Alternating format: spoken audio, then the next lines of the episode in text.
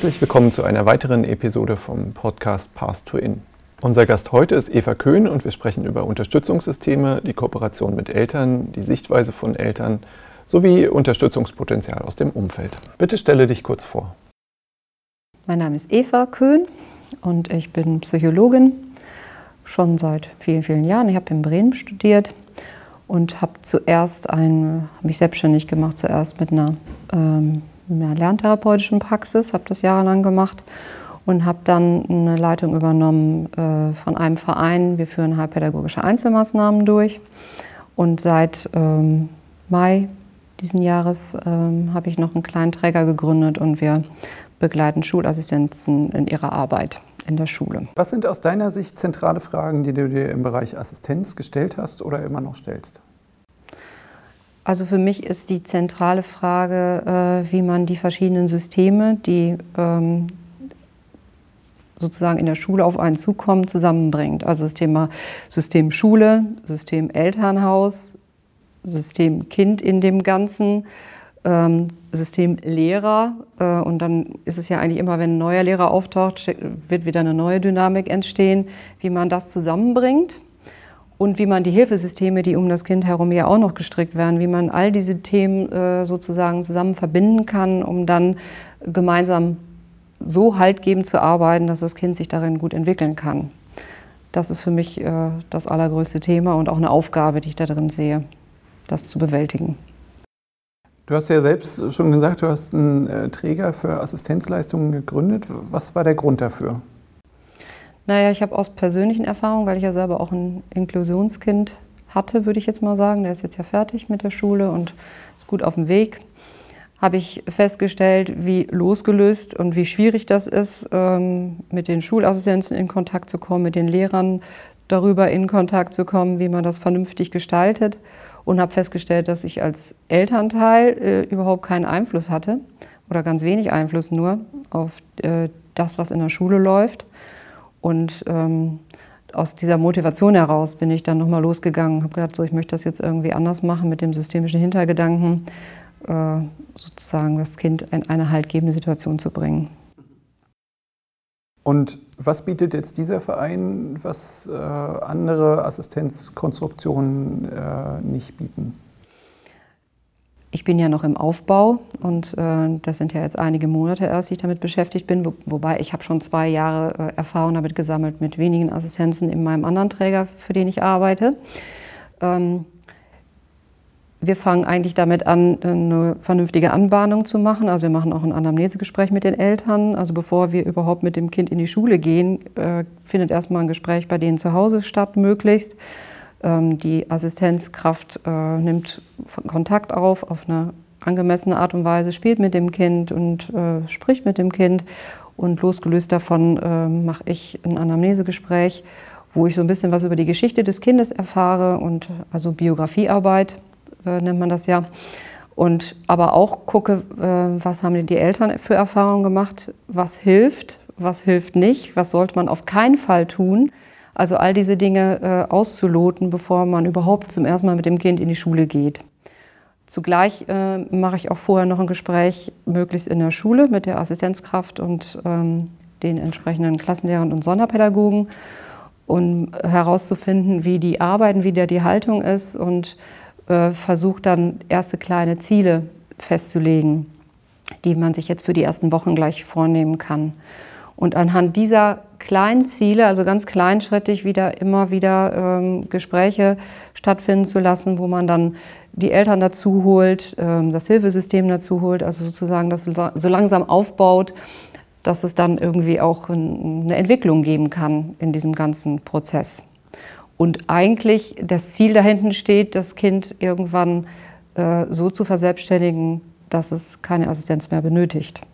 Oder zumindest den Einsatz so runterzufahren, dass das Kind sich nicht als Außerirdischer fühlt mit jemand an seiner Seite, sondern der dann sagen kann, so jetzt brauche ich Hilfe, jetzt nicht. Also dass er selber wirksam sein kann.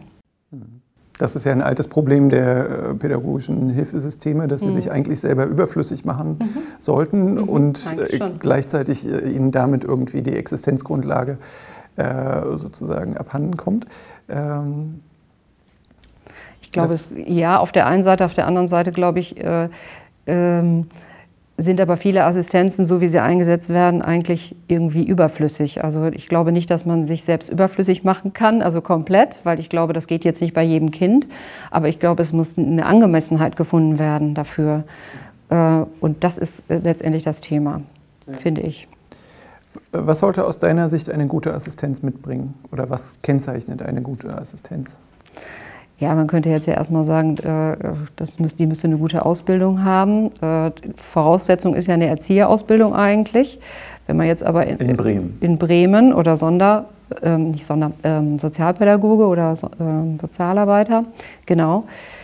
Ähm, allerdings bringen die oft gar nicht die Fähigkeiten mit, weil die Ausbildung des Erziehers, die zum Beispiel jetzt äh, keine äh, Tätigkeit einer Schulassistenz äh, irgendwie vor. Und von daher finde ich, sollte es eigentlich eine eigene Ausbildung geben, wo man die äh, Menschen sehr darauf vorbereitet oder sollten zumindest Wissen haben über Krankheitsbilder, verschiedene Störungsbilder, aber auch eine eigene innere Haltung äh, mit entsprechendem wertschätzendem Menschenbild. Und ähm, der Möglichkeit, Perspektivwechsel einzugehen. Also das sind meine Themen und das sind die Themen, die ich aber bei den Schulassistenzen gar nicht vorfinde in der Regel, sondern ich muss das mit Fortbildung selber äh, bewerkstelligen, dass sie dann in so eine Lage kommen, überhaupt so arbeiten zu können. Und wenn wir jetzt äh, sozusagen die Perspektive wechseln und in die, in die Schule gucken, äh, was macht da, was kennzeichnet da sozusagen eine gute, gute Assistenz? Oder eine gute Arbeit der Assistenz? Ähm, also ich glaube, äh, ganz wichtig ist eine ganz hohe Empathiefähigkeit. Ähm, also sich so einfühlen zu können, dass die Person merkt, wann bin ich, wann muss ich diesen Schritt zum Kind hingehen, wann kann, muss ich aber wieder auch zurückgehen. Die Grenzen sozusagen einhalten können. Also da braucht es ein sehr großes Einfühlungsvermögen. Das lernt man in keiner Ausbildung. Das ist eine ganz andere Ebene. Ähm, von daher die Bereitschaft, wirklich sich zu entwickeln, gut zusammenarbeiten zu können mit dem Gesamtsystem. Das heißt auch, ich, äh, ich muss als Schulassistentin in der Lage sein, Kritik annehmen zu können. Also und ja, mir immer wieder Wissen aneignen zu können, in der, also was die verschiedenen Störungsbilder jetzt angeht zum Beispiel. Ähm, was ist aus deiner Sicht der Aufgabenbereich einer Assistenz? Naja, das äh, geht im Prinzip schon bei der Wegebegleitung äh, mitunter los. Es äh, muss schon eine Bereitschaft da sein, morgens auch früh aufzustehen, das Kind abzuholen, wenn das nötig ist. Ähm, und ähm, dann geht es in der Schule weiter, also ähm, Begleitung im Unterricht, keine Lehrtätigkeiten, sondern wirklich Handreichungen zu machen, Pausenbegleitungen zu machen.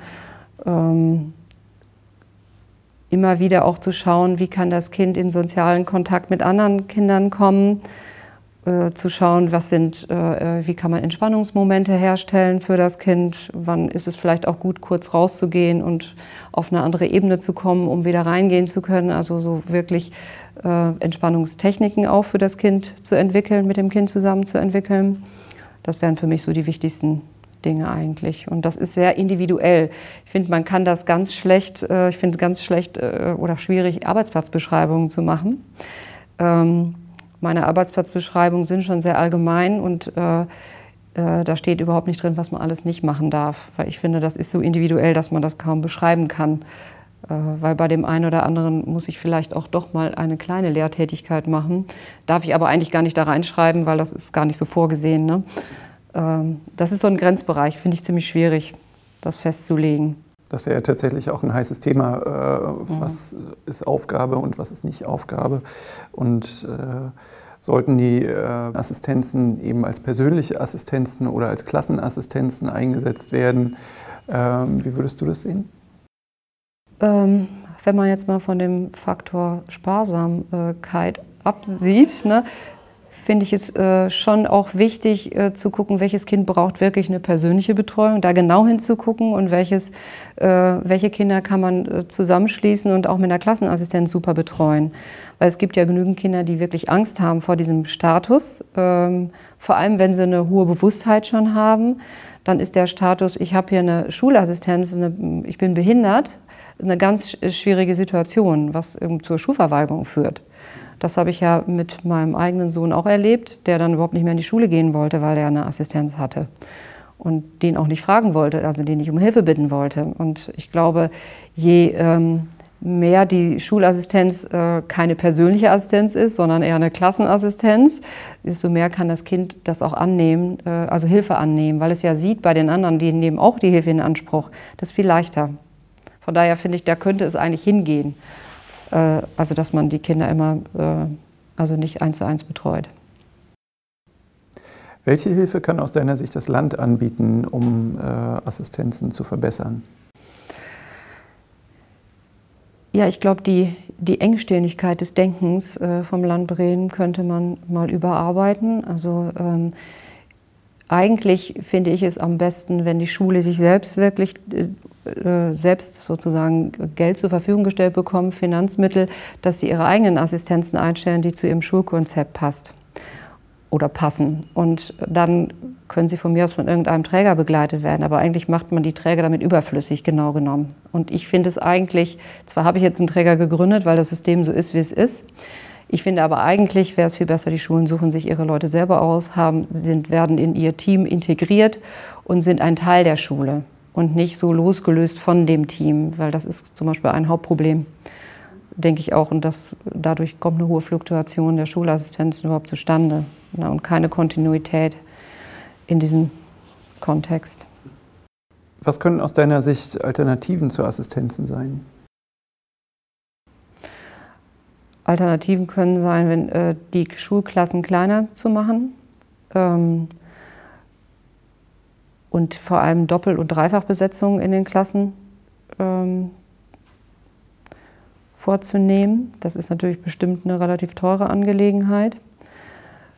Ich glaube, man kann nicht ganz darauf verzichten, aber wenn wir das Thema Klassenassistenz nehmen, könnte man zumindest relativ viel Geld sparen und das sinnvoll gestalten. Also da müsste man ein gutes Konzept für entwickeln, aber das, glaube ich, wäre äh, sinnvoll. Für viele, das ist ja meine Erfahrung auch äh, im heilpädagogischen Bereich, jetzt aber auch in der Schulassistenz, für viele Inklusionskinder sind die Klassen einfach viel zu groß. Und dann geht das gar nicht anders, als eine Schulassistenz einzusetzen. Und ich glaube, man müsste noch mal genauer gucken, dass man bestimmte Kinder nicht in so große Klassen reinsetzt. Dann wäre der Erfolg größer und sie bräuchten gar nicht so viele äh, nahe Leute an sich heran, die sie begleiten. Also ist meine Erfahrung jedenfalls. Der Effekt ist ja oft, dass man dann doch sagt, okay, die, die Schüler mit Förderbedarf äh, gehen dann irgendwie mit der Assistenz nach draußen äh, und arbeiten dann da äh, was wären aus deiner Sicht äh, sinnvolle Alternativen? Was, was, könnte man äh, machen, sozusagen, um auch diese temporären Lerngruppen irgendwie äh, zu vermeiden, die ja dann da entstehen und die in der Regel dann nicht mehr temporär sind, sondern einfach dauerhaft in Deutsch gehen die dann halt immer nach draußen oder irgendwo in den anderen Raum oder so. Ja, das ist das Konzept Schule ja letztendlich. Also wenn ich, in, in, wenn ich Lernbüros zum Beispiel einrichte, wie das an manchen Schulen ja in Bremen auch praktiziert wird, ähm, und die Lernbüros nicht so voll sind, dann habe ich ja, dann gehen alle Kinder an ihre Lernstationen und arbeiten da, wo sie gerade sind. Dann fällt das überhaupt nicht auf, wenn das Kind, was äh, einen anderen Bedarf hat, sozusagen auch in ein Lernbüro geht oder in eine Gruppe, die nicht so groß ist, um in Ruhe lernen zu können.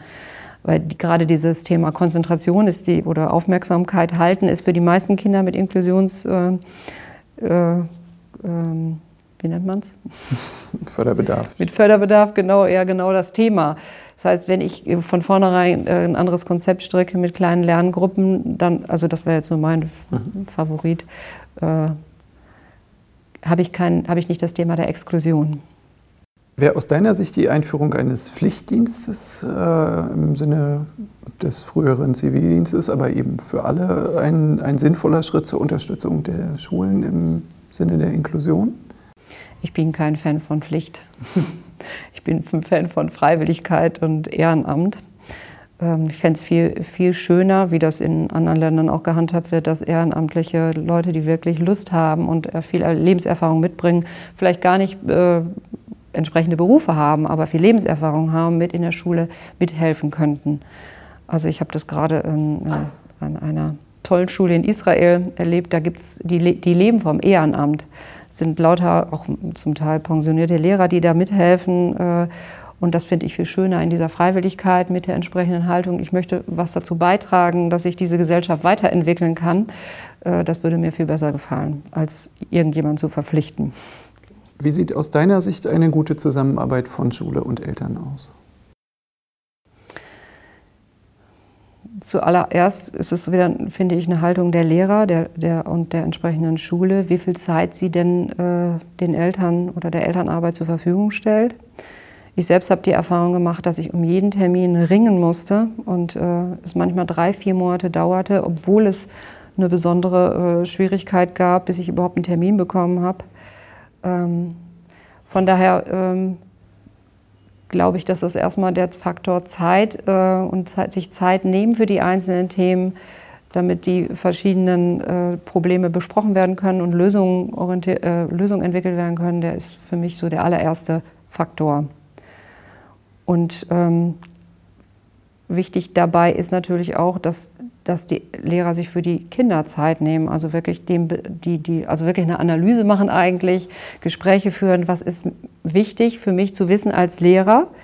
Ähm, dazu muss ich natürlich mit den Eltern sprechen, was haben die Kinder für Vorlieben, was haben sie für Ressourcen, was können sie denn überhaupt. Also diese, das braucht alles viel Zeit. Und ohne, äh, ja, so kann ich doch gar nicht das Kind irgendwie kennenlernen, wenn ich nichts von den Eltern erfahren habe. Ich finde auch, die Eltern sollten eher da als als Fachmänner, Fachfrauen für ihre Kinder betrachtet werden. Und das sind sie ja auch. Gerade wenn man Kinder mit verschiedenen äh, Krankheiten hat, äh, lernt man als Eltern, das weiß ich auch, wird man ganz schnell Fachfrau für alles Mögliche. Ne? Also für Autismus, für Herzerkrankungen, für alles Mögliche. Also da kann ich doch die Eltern fragen und die auch nutzen mit ihrem Wissen. Und nicht so diesen, diesen Kampf dagegen führen. Wer weiß es besser?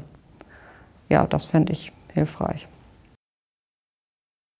Gab es einen Unterschied bei der Zusammenarbeit zwischen der Grundschule und der weiterführenden Schule?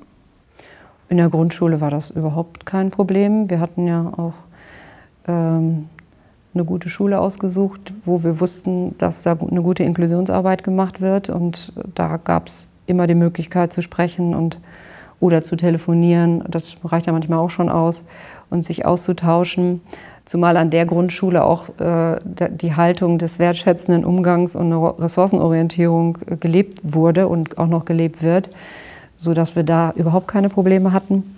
Ich weiß aber, dass es insgesamt in den Grundschulen hier in Bremen jedenfalls sehr, sehr unterschiedlich gehandhabt wird. Auch Informationsweitergaben über die verschiedenen äh, Schwierigkeiten mit dem Kind oder auch den, vor allem, was kann das Kind schon, das äh, funktioniert nicht richtig gut. Und ich, wir hatten jetzt keine Probleme mit dem Übergang jetzt von der einen Schulform in die andere. Ähm, aber ähm, in den höheren Klassen wo, äh, wurde es dann eben schwierig. Ähm, da funktionierte die Informationsweitergabe überhaupt nicht. Das ist ja ganz oft das Phänomen, dass man, wenn man Informationen aus der Schule bekommt, dass es dann irgendwie so was Organisatorisches ist, bring mhm. morgen zwei Euro mhm. mit. Mhm. Äh, oder Paul verhält sich irgendwie nicht angemessen, also dann auch negative Verhaltensrückmeldungen. Aber eigentlich zur Lernentwicklung des äh, eigenen Kindes das, und wo man sie unterstützen kann, dann ja irgendwie wenig kommt. Ja, genau. Es, werden, es wird ja auch, wenn was weitergegeben wird, nur was Negatives weitergegeben. Es wird nie was Positives weitergegeben. Also das, äh, und das wirkt immer stärker, das Negative auf das Gesamtsystem und macht einen großen Druck aus für alle mhm. Beteiligten. Inwieweit muss eine Kooperation mit Eltern von Kindern mit besonderem Unterstützungsbedarf anders gestaltet werden als äh, die mit anderen Eltern? Ich glaube, ähm, es ist gar nicht so unterschiedlich, außer dass man ein bisschen mehr Zeit braucht.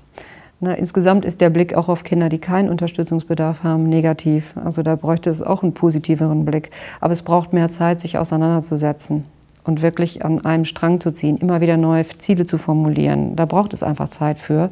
Und da kann so ein Drei-Minuten-Gespräch beim Elternsprechtag äh, einmal im halben Jahr, kann da meines Erachtens nichts bewirken. Und die Bereitschaft dazu, mehr Zeit zu investieren, ist eben nicht sehr groß. Genau, jetzt äh, kommen wir nochmal auf den Informationsfluss. Ähm, der Informationsfluss von der Schule zum Elternhaus äh, stellt ja häufig eine Herausforderung dar. Welche Informationen aus der Schule hättest du dir beispielsweise gewünscht? ja, das, äh, ich hätte mir schon gerne mal gewünscht, äh, zwischendurch zu sehen, wo mein Kind denn eigentlich steht. Also dann gibt es dann irgendwie äh, kaum, also die Materialien sind alle in der Schule. Man kann nicht irgendwie sehen, wo man jetzt konkret dran arbeiten muss, wenn man nicht in einer Tour in die Schule läuft und mal selber guckt, äh, weil die Kinder ja oft gar nicht die, ähm, die Aufmerksamkeit haben, auch noch in der Schule dran zu denken, die Materialien wieder mit nach Hause zu bringen. Also da ist dieser der Pendeleffekt, der ist irgendwie gleich null.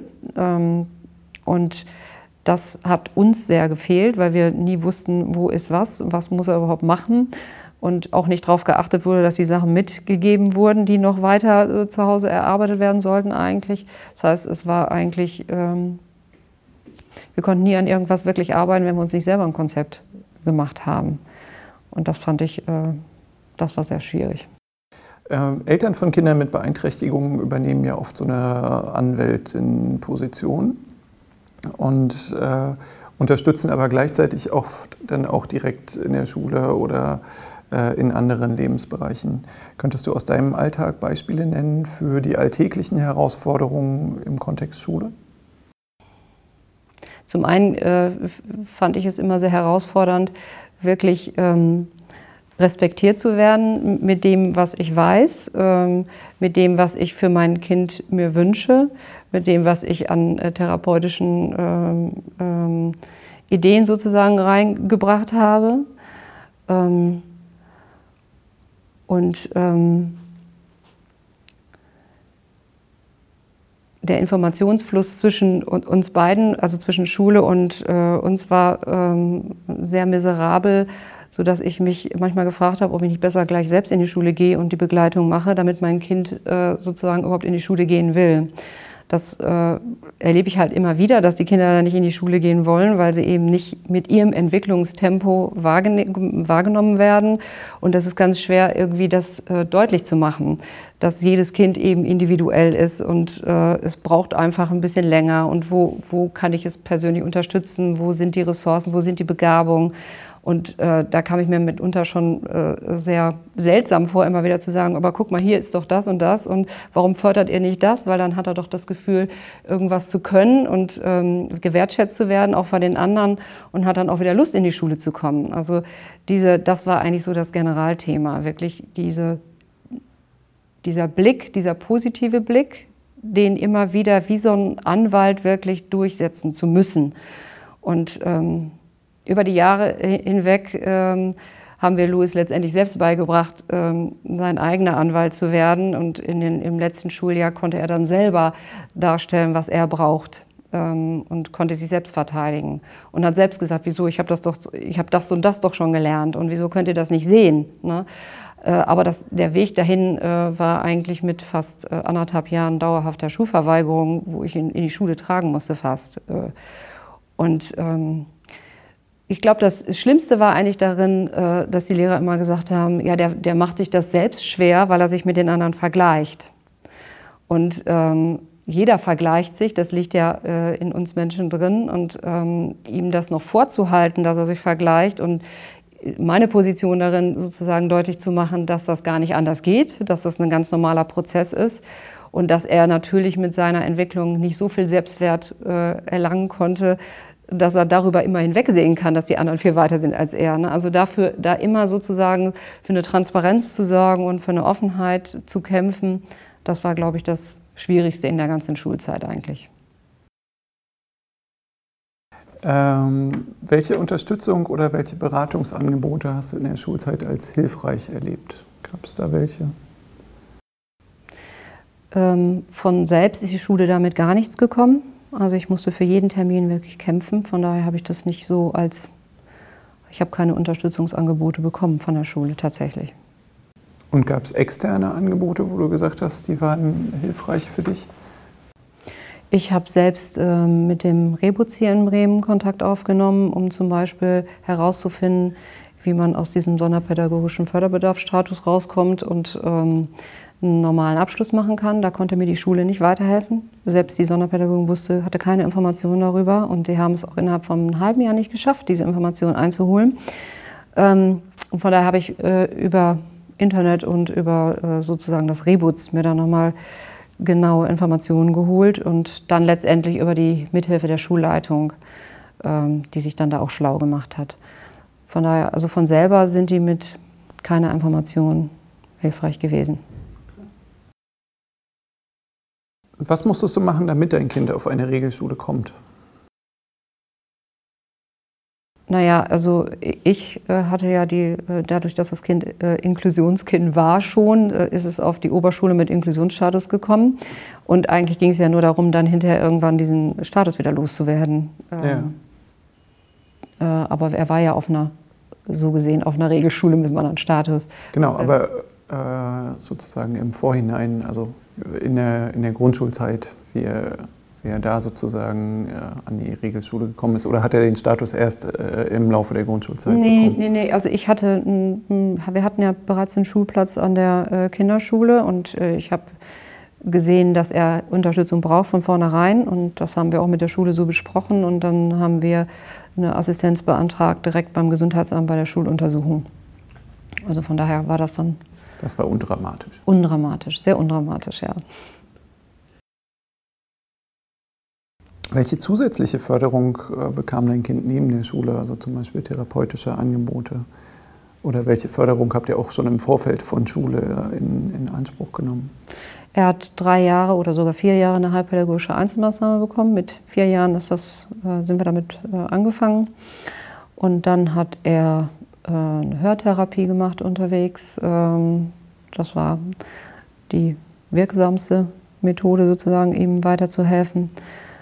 Ähm, er hat Psychotherapie gemacht, dafür hat er sich dann selbst entschieden, als er 14 oder 15 war, also analytische Psychotherapie, die ihm sehr weitergeholfen hat. Also wir haben da relativ viel unternommen, um ihn zu stützen. Und er hat jede Menge Nachhilfe bekommen in allen Varianten über all die Jahre. Also, also viel äh, Geschwisterarbeit war da drin. Also das ganze System Familie hat da geholfen und ihm Nachhilfe gegeben. Aber ich habe auch ähm, jetzt gerade um zum Thema Sprache und Fremdsprache habe ich äh, mir Gedanken gemacht und habe Menschen, die aus den, also aus den entsprechenden Ländern kamen, wie äh, eine Amerikanerin engagiert, die dann mit ihm über politische äh, Diskussion, also äh, Themen sprechen konnte, also alles, was ihm eben liegt, Politik hoch und runter, sodass er selber ähm, ja, so richtig in so einen Flow gekommen ist und darüber auch die Sprache erlernen konnte.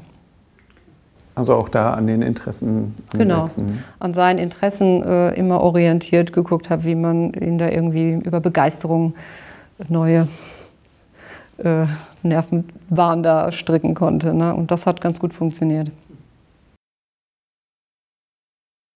Inwiefern fand ein Austausch zwischen diesen zusätzlichen Angeboten und den schulischen Angeboten statt? Gab es den?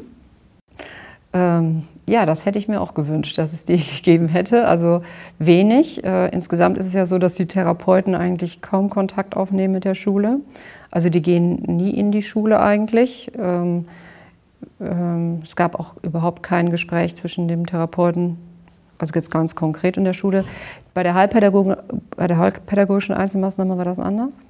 Die, gehen, die gingen damals in den Kindergarten und haben da Kontakt aufgenommen und auch kleine Ziele miteinander besprochen. Aber ansonsten gab es da keine Schnittmenge. Also ich war diejenige, die dann sozusagen immer die Informationen äh, überbracht hat. Okay. Du warst dann die Schnittmenge. Ich war die Schnittmenge, genau. Wie gestaltete sich der Prozess des Übergangs zur weiterführenden Schule aus deiner Sicht? Du hast ja schon ein bisschen angerissen, aber vielleicht auch da, da, hatten wir sehr viel Glück, weil die Sonderpädagogin unserer äh, Grundschule da eine sehr gute Arbeit geleistet hat. Die hat auch geschaut, wo er hingehen kann und hat da Kontakte geknüpft, hat gesagt, da ist es gut und da kriegen wir noch unter und da hat sie noch untergekriegt. Von daher hatten wir da überhaupt keine Probleme. Also das fing dann erst später an, problematisch zu werden. Also bis dahin war das toll. Inwieweit konnten äh, Beziehungen zu Mitschülerinnen aus der Grundschule aufrechterhalten bleiben? dadurch, dass die Grundschule ähm, von der Haltung her ja auch eigentlich alle Kinder abholt, nämlich im Hinblick auf, äh, es gibt nicht die Normalität, wir sind so wie wir sind, wir akzeptieren uns wirklich. Das ist eine Arbeit, die die da ganz grandios machen an der Schule. Äh, war das so, äh, dass ich da viele zusammengefunden haben, die einen sehr engen Kontakt über Jahre bis heute äh, halten. Das ist eine besondere Art von Bindungsarbeit, die die da leisten. Und es trägt wirklich äh, bis jetzt, die sind jetzt viele Jahre getrennt voneinander und trotzdem besuchen die sich gegenseitig, laden sich gegenseitig zu den Geburtstagen ein. Louis ist ja jetzt in Berlin und äh, kommt regelmäßig nach Hause, um die zu treffen und die fahren dahin. Also das hat sich wirklich, diese Art von Bindungsarbeit hat sich wirklich äh, bis jetzt gehalten. Und ich habe auch von anderen äh, Kindern aus, den, aus der Schule gehört, dass sie auch, die schon, was weiß ich, 30 und 35 sind, dass sie immer noch Kontakt haben zu denen und dass dadurch eine sehr haltgebende Situation entstanden ist. Eigentlich irgendwie so ein bisschen fürs Leben. Mhm. Und Wurde es dann weitergeführt sozusagen? Also äh, gab es einen gemeinsamen Übergang an die Oberschule oder war das äh, doch eher so, dass es sich nach der Grundschule zwar getrennt hat, aber dann die äh, an verschiedenen Schulen waren und aber weiter in Kontakt geblieben sind? Beides eigentlich. Also einige sind dann äh, zu Oberschulen gegangen und äh, da sind dann viele auch von der Kinderschule zum Beispiel an die Oberschule gegangen. Und die hatten natürlich dann auch weiter Kontakt, aber es gibt auch andere, die dann an Gymnasien gegangen sind und da gibt es immer noch Kontakt. Auch eine ähnliche politische Gesinnung, die haben sich dann jetzt alle in den entsprechenden Gruppen wieder getroffen. Die Generation der Kinder, die auf die Demos gehen und wirklich für eine bessere Welt kämpfen oder für Klimawandel, was auch immer, äh, da eintreten. Äh, da gibt es viele Verbindungen, die da entstanden sind, die wirklich halt, die also haltgebend sind und hell halten. Gibt es Gruppen von Kindern mit Beeinträchtigungen, wo du sagen würdest, die haben weniger Unterstützungspotenzial in ihrem Umfeld, als das jetzt beispielsweise bei euch der Fall war? Ja, das würde ich sagen. Ich würde sagen, äh, die meisten haben weniger Unterstützung. Von daher bin ich ja der Fan von Ehrenamt. Also da wirklich mehr einzusetzen, die die diese Unterstützungsmöglichkeiten und den Blick für äh, mehr Dimensionen an, also es gibt viele Unterstützungen, die man bekommen kann, auch staatliche Unterstützung. Man muss nicht unbedingt äh, zum Kinder- und Jugendpsychiater gehen, man kann tatsächlich auch andere Hilfen in Anspruch nehmen, aber ähm, wenn man nicht die entsprechende Bildung hat oder die, den Mut auch hat, das herauszufinden, äh, bleiben diese Kinder natürlich dann oder gehen leer aus. Ne? Und von daher äh, denke ich, sollte es da nochmal andere äh, Systeme geben in Schule, die das möglich macht, dass da noch Unterstützung gewährleistet wird. Mhm. Und ich kenne genügend, die, das, die dazu Lust hätten, da noch weiterzuhelfen. Also wenn ich an all die ähm, Lehrer zum Beispiel denke, die in Rente gehen und ihr ganzes Potenzial plötzlich irgendwie nicht mehr zum Einsatz bringen können, da könnte noch viel passieren, finde ich. Mit welchen Vorurteilen warst du oder, und, oder dein Kind im Alltag konfrontiert, jenseits von Schule? Ähm ja, letztendlich ist, äh, sind wir damit konfrontiert worden, weil unser Kind war sehr expressiv in seinem Verhalten und konnte sich äh, nie auf neue Situationen einstellen. Das war immer relativ laut. Wenn neue Situationen kamen, hat er erstmal sehr viel geschrien. Äh, das auch mitten auf der Straße. Das heißt, wir waren sehr konfrontiert mit der Außenwelt, weil äh, viele Menschen äh, jetzt nicht mit der Haltung rumlaufen, äh, die machen das schon gut, sondern es ist irgendwie eher, wollt ihr nicht mit dem mal in die Psychiatrie gehen, so kleine Nebensätze im Vorbeigehen und äh, das hat uns schon sehr herausgefordert. Also da ist die Haltung der Gesellschaft auf, sagen wir mal, Nicht-Normalität doch relativ ignorant und auch verletzend. Fand ich sehr schwierig. Das macht natürlich was äh, und ich kann noch so einen hohen Selbstwert haben oder mich so sehr damit auseinandergesetzt haben, wenn ich so angesprochen werde unterwegs, das haut richtig rein, wenn man sowieso gerade selber in einer Notsituation ist. Ne? Und das Kind eben auch, die, die, sind ja nicht taub, die hören das ja auch. Ne? Also das waren sehr, sehr viele, sehr schwierige Situationen und äh, da gibt es, glaube ich, in der Gesellschaft noch sehr viel zu tun da einen Wandel und eine Akzeptanz irgendwie zu entwickeln. Aber kannst du irgendeine Form von Wandel äh, da erkennen gerade oder würdest du sagen, Nein. das hat sich eigentlich in den letzten Jahren nicht, nicht wirklich äh, weiterentwickelt? Ich kann da jetzt keinen großen Wandel feststellen.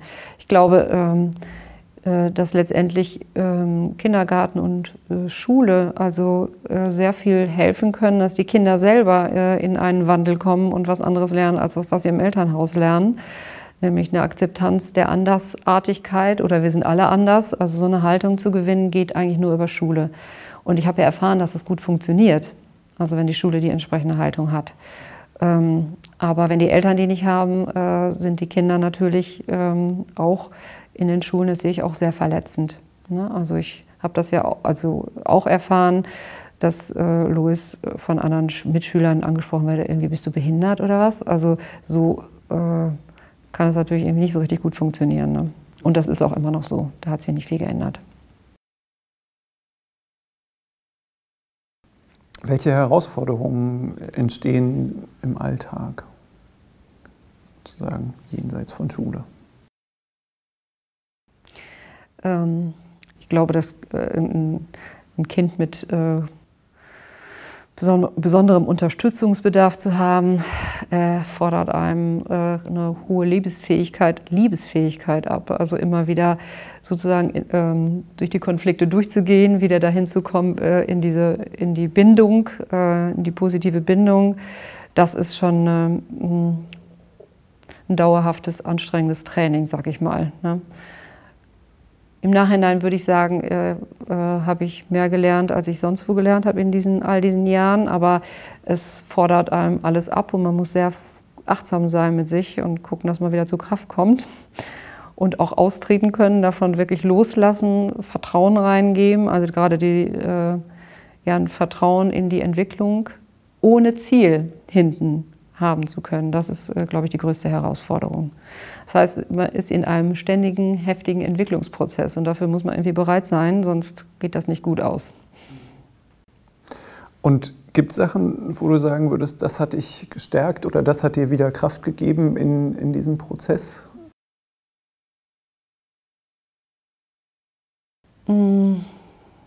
Also Kraft gegeben hat mir meine eigene Fähigkeit des Perspektivwechsels, die ich mir unter anderem äh, dann irgendwann zulegen konnte. Ne? Nach, aber ansonsten meine Familie, also ich habe da, ich habe noch andere tolle Kinder, die einen guten Mann, der das, also der irgendwann in die Familie reingekommen ist, der ist nicht der leibliche Vater, der hat mich sehr gestärkt. Und ähm, dann gab es eben immer wieder so ein paar Engel in meinem Leben, die äh, geholfen haben, wie eine Frau, die gerne Oma sein wollte von meinem Sohn und da geholfen hat und immer wieder auch den positiven Blick äh, mir ermöglicht hat, ne? also wieder so rauszutreten und so. Also ja, ich habe schon viel Glück gehabt.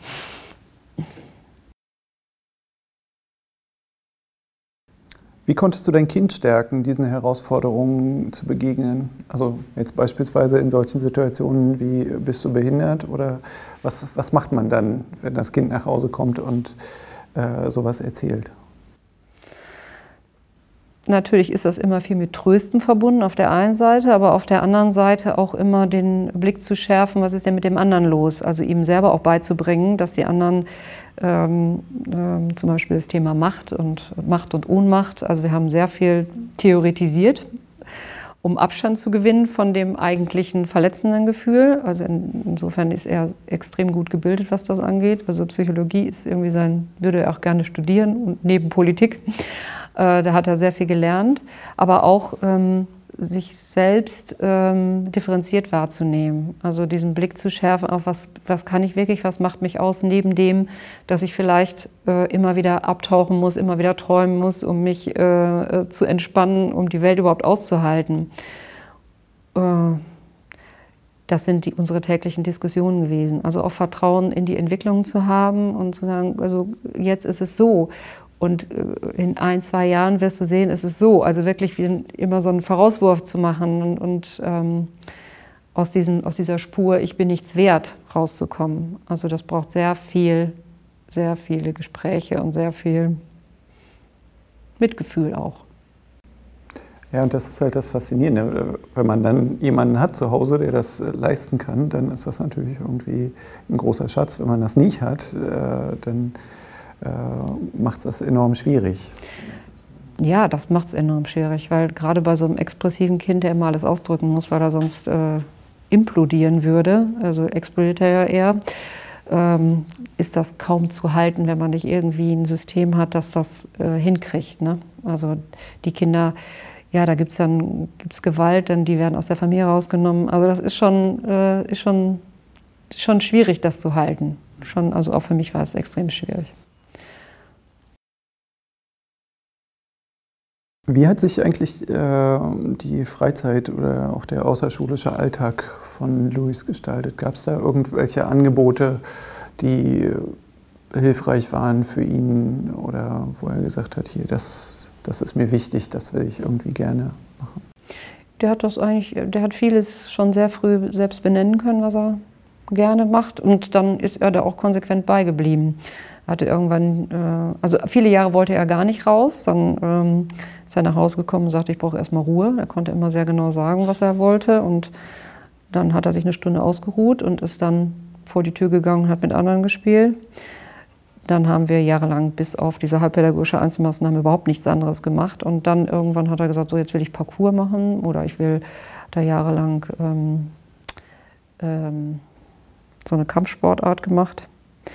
Dann hat er, habe ich irgendwann auch einen Impuls gesetzt und habe äh, ihm vorgeschlagen, Schlagzeug zu spielen. Da war, bin ich auch ein bisschen dran geblieben, weil ich schon den Eindruck hatte, da ist noch ein bisschen Vernetzungsmöglichkeit, also da kann man noch ein bisschen fördern und da habe ich ihn noch ein bisschen gepusht. Und dann hat er das irgendwann selber äh, für sich entdeckt. Also es brauchte so ein bisschen Zeit mit dem Dranbleiben und Üben und so, bis er dann selber gemerkt hat, das macht, macht richtig Spaß. Ne?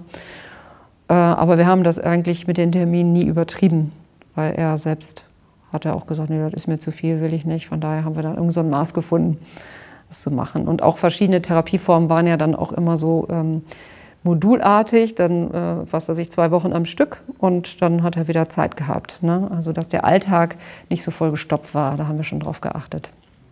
Vielen Dank für das spannende Gespräch und auch vielen Dank fürs Zuhören.